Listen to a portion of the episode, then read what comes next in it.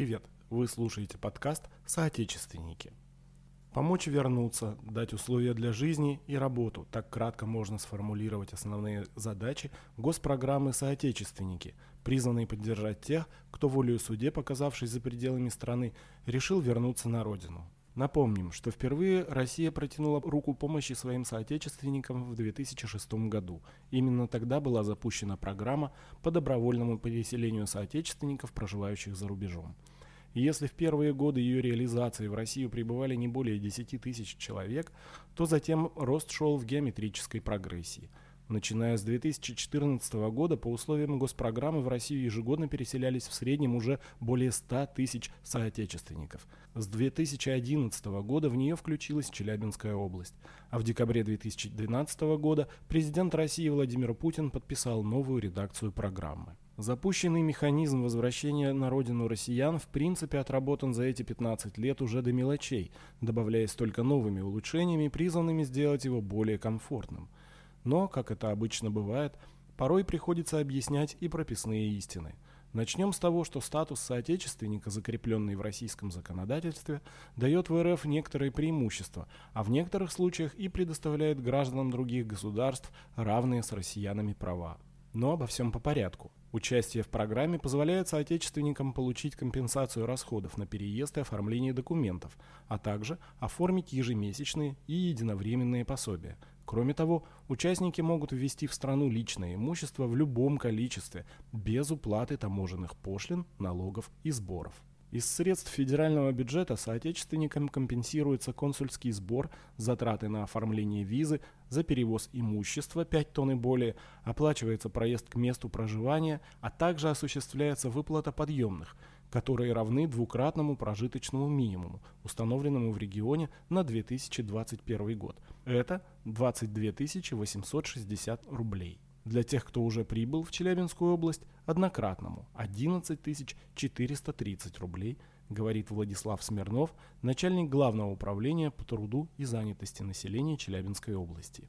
Свои региональные меры поддержки соотечественникам предлагает и Челябинская область. Это и компенсации за прохождение медицинского осмотра, за подтверждение документов об образовании. Суммы поддержки в каждом случае составляют порядка 6 тысяч рублей – к тому же в Челябинской области после переезда в регион соотечественникам готовы выплачивать компенсацию за съем жилья в течение полугода.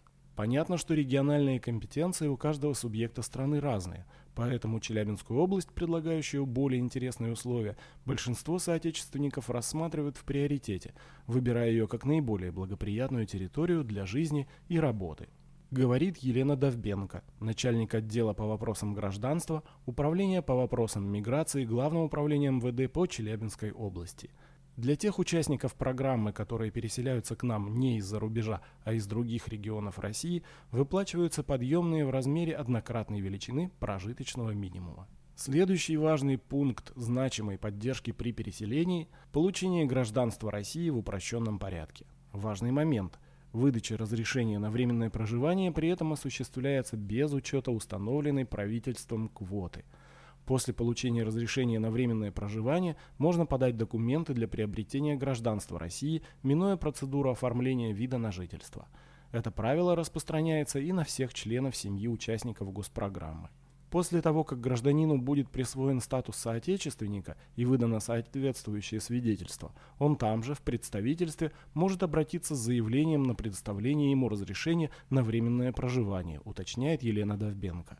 И оформление разрешения на временное проживание так называемое РВП, и получение гражданства для участников программы «Соотечественники» и членов их семей проходит в упрощенном порядке – Срок рассмотрения заявления на получение гражданства до трех месяцев, после чего они уже получают паспорт гражданина РФ. Конец цитаты. Также соотечественникам компенсируются расходы на уплату госпошлин за оформление документов, которые определяют их правовой статус на территории РФ. Соотечественники имеют право на получение среднего профессионального, дополнительного профессионального или высшего образования в российских вузах наравне с гражданами России. Для этого они могут сдать ЕГЭ или внутренние вступительные экзамены, проводимые вузом, самостоятельно, без предъявления результатов ЕГЭ.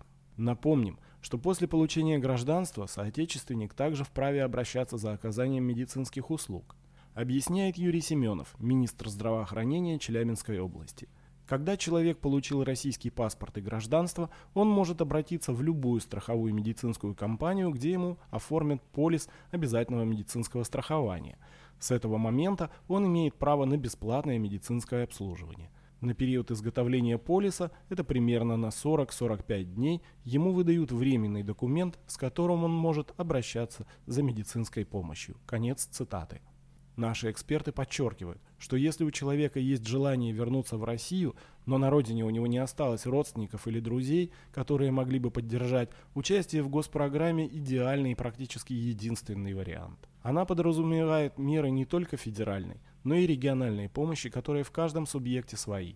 А то, что Челябинскую область многие соотечественники рассматривают как приоритетное направление – означает, что на Южном Урале правильно выстроили работу, создав должные условия и для жителей области, и для соотечественников. Та-дам! Вы послушали подкаст «Соотечественники».